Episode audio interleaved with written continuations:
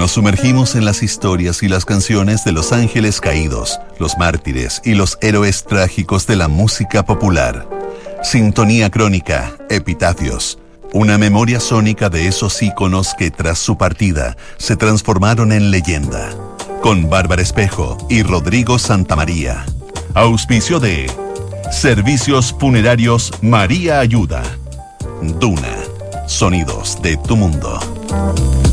En el programa de hoy revisaremos la historia de George Harrison. Estás en sintonía crónica Epitafios en Duna. Tras haberse emancipado de los Beatles, George Harrison demostró toda la capacidad creativa que no había salido a la luz en sus años junto al cuarteto de Liverpool. Harrison salió al mundo como un compositor prolífico, un activista de causas humanitarias y una figura que distaba bastante de esa imagen de callado e introvertido que le inventó la prensa en la década del 60. En sintonía crónica epitafios, George Harrison, viviendo en el mundo material.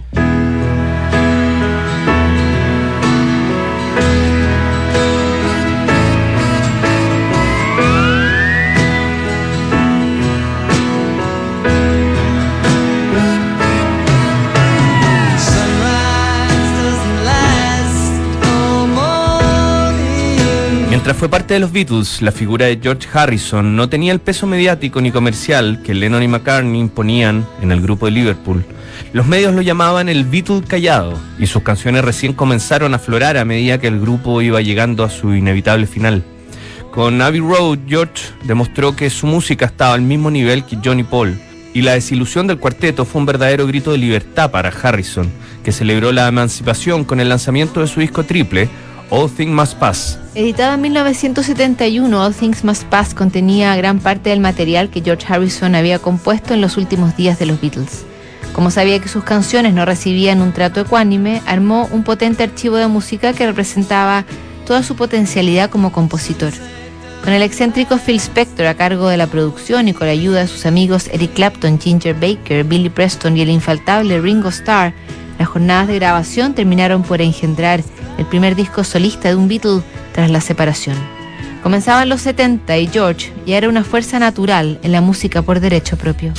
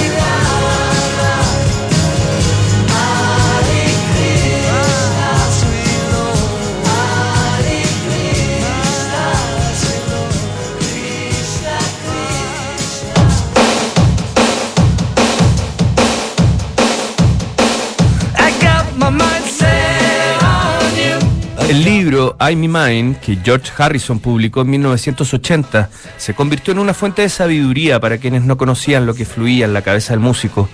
Ese texto contenía varias claves sobre la personalidad compleja del artista y desmitificaba esa leyenda de que era un tipo callado, introvertido. De partida su afición por el hinduismo había sido esencial en su acercamiento a la música y a su relación con Ravi Shankar, el célebre intérprete de sitar que se transformó en mentor y amigo de George. Shankar lo motivó a ir más allá de la cultura y sumergirse en la crisis política de Pakistán y en el movimiento por la independencia de Bangladesh. Harrison asumió la causa bengalí como propia y sugirió que además de hacer un gran show musical había que acompañarlo de una película y un álbum. Inmediatamente pensé, como John Lennon, en definitiva, había que filmarlo, grabarlo y ya sabes, ganar un millón de dólares. Bromeó Harrison sobre el célebre concierto de Bangladesh que se celebró en el Madison Square Garden en Nueva York. Su convicción sacó de su receso incluso a Bob Dylan, que se había mantenido al margen de todo tras un accidente en moto que casi le costó la vida. Todos los esfuerzos valieron la pena cuando el álbum se publicó en diciembre de 1971. De paso, convirtieron a Harrison en un verdadero gestor humanitario y un ejemplo para eventos similares que se harían en las siguientes décadas.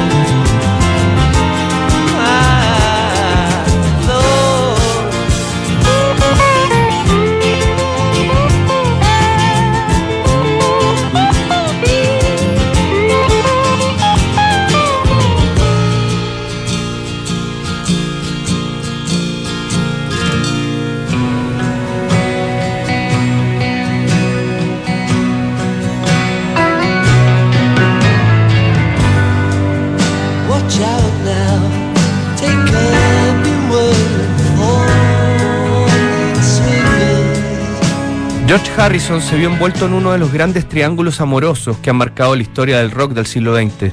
Estuvo casado entre 1966 y 1977 con Patty Boyd, que en su biografía Wonderful Tonight desmitificó que George se hubiera pasado todo el tiempo viviendo como Yogi. Sí, meditaba durante horas, pero cuando llegaba la tentación de la carne se drogaba y se iba de fiesta. Decía Patty, quien comenzó un romance con Eric Clapton casi al mismo tiempo en que se grababa el álbum Oh Sin Más Paz. La culpa de Clapton, íntimo amigo de George, era tal que la sobrellevaba consumiendo heroína. Aunque la historia oficial dejaba a George como una víctima, la verdad es que Harrison también tenía otros amoríos en ese mismo momento. De hecho, cuando Patty terminó por irse con Clapton, George ya estaba interesado en Olivia Trinidad Arias, una ejecutiva del sello AM, que se convertiría en su pareja hasta el día de su muerte. También sería la madre de Danny, su único hijo, que al crecer mostraría un increíble parecido físico con su padre. En una entrevista a Rolling Stone, Olivia también dio luces sobre la personalidad de su marido. Podía ser el más silencioso del mundo, pero también el más ruidoso.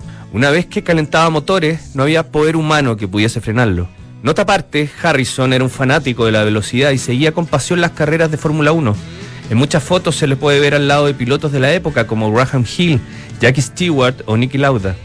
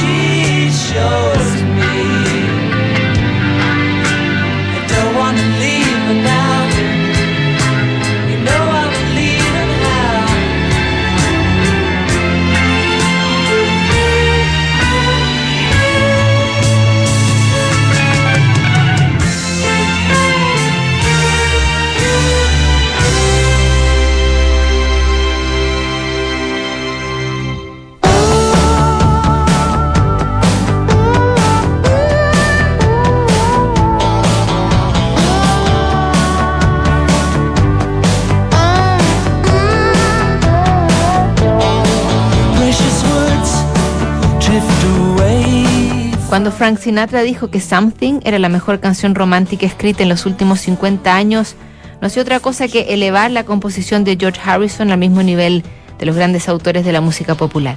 Sinatra la grabaría dos veces, pero una infinidad de intérpretes también hizo lo propio. Con el tiempo, Something se convertiría en una de las canciones más versionadas de la historia de la música. A fines de los 70, George Harrison estaba pasando un periodo de felicidad absoluto en su vida. Se había casado con Olivia y había tenido a su primer hijo, Danny. Entre viajes a Hawái, Los Ángeles y Londres, el ex Beatles seguía escribiendo y había logrado una buena recepción con su disco homónimo editado en 1979. En diciembre de 1980, el asesinato de John Lennon puso a George en un estado de reflexión absoluta.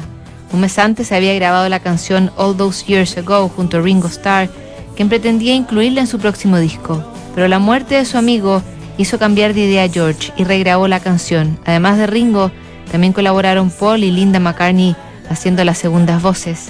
La canción fue lanzada en mayo de 1981 y estuvo tres semanas en el segundo lugar de la lista Billboard.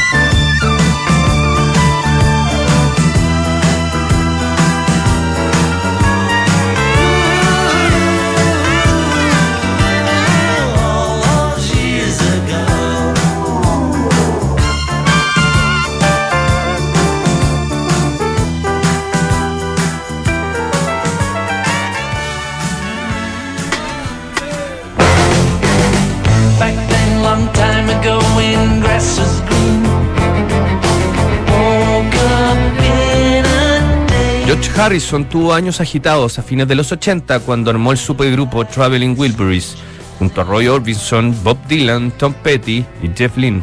La banda de amigos no logró perpetuarse en el tiempo. La muerte de Roy Orbison terminó por destruir uno de los proyectos más entrañables de esos años. Poco después, George Harrison cerraría un círculo cuando volvió a reunirse con los Beatles sobrevivientes para el lanzamiento de Anthology, un archivo colosal que revivió la Beatlemanía a mediados de los 90. Parecía irónico que en medio del fenómeno del Britpop, el lanzamiento de Anthology hubiera captado tanta atención. En 1998 la vida de Harrison se llenó de nubarrones. Primero le descubrieron un cáncer de garganta que respondió bien a los primeros tratamientos. Pocos meses después, un sujeto con problemas mentales entró en su mansión de Friars Park y lo apuñaló varias veces. George pasó varios días grave en el hospital y logró recuperarse, aunque las heridas psicológicas no cicatrizaron. El cáncer, sin embargo, recrudeció en el año 2001 y las células malignas terminaron por invadir su cerebro. En sus últimos días, George se instaló en Los Ángeles, en una casa que Paul le prestó para alejarlo del asedio de la prensa. Sus tratamientos solo eran paliativos y en sus pocos momentos de lucidez escuchaba la música de sitar que su viejo amigo Ravi Shankar le tocaba junto a la cama. Junto a él también estaban Olivia y su hijo Danny, además de dos gurús hindúes que entonaban mantras para George. El 29 de noviembre de 2001, Harrison se desvaneció y ya no pudieron despertarlo. Tenía apenas 58 años y dejó un mensaje que su mujer y su hijo se encargaron de darle al mundo. Todo lo demás puede esperar, pero la búsqueda de Dios no puede esperar. Ámense los unos a los otros. Palabras de George Harrison, cuyo último álbum llamado Brainwashed llegaría a las tiendas un año después de su muerte.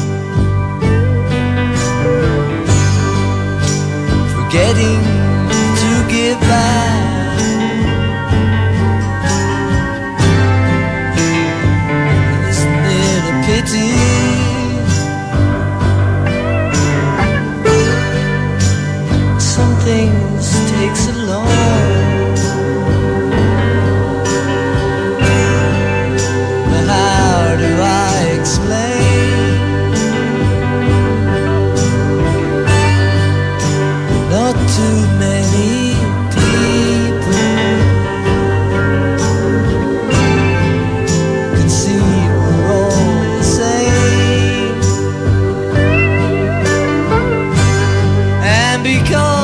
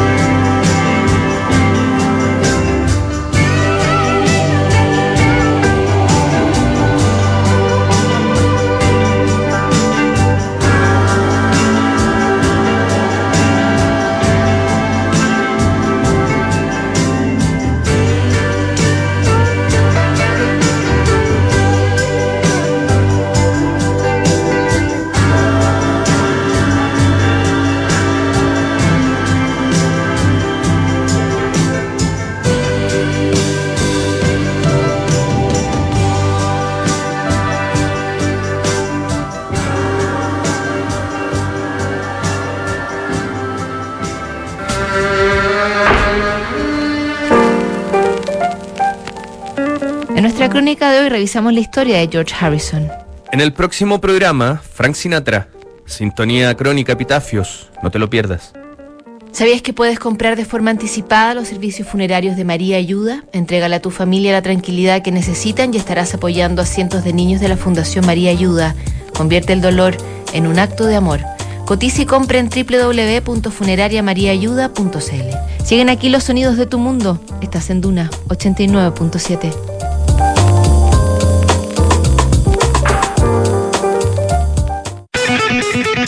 Chile es más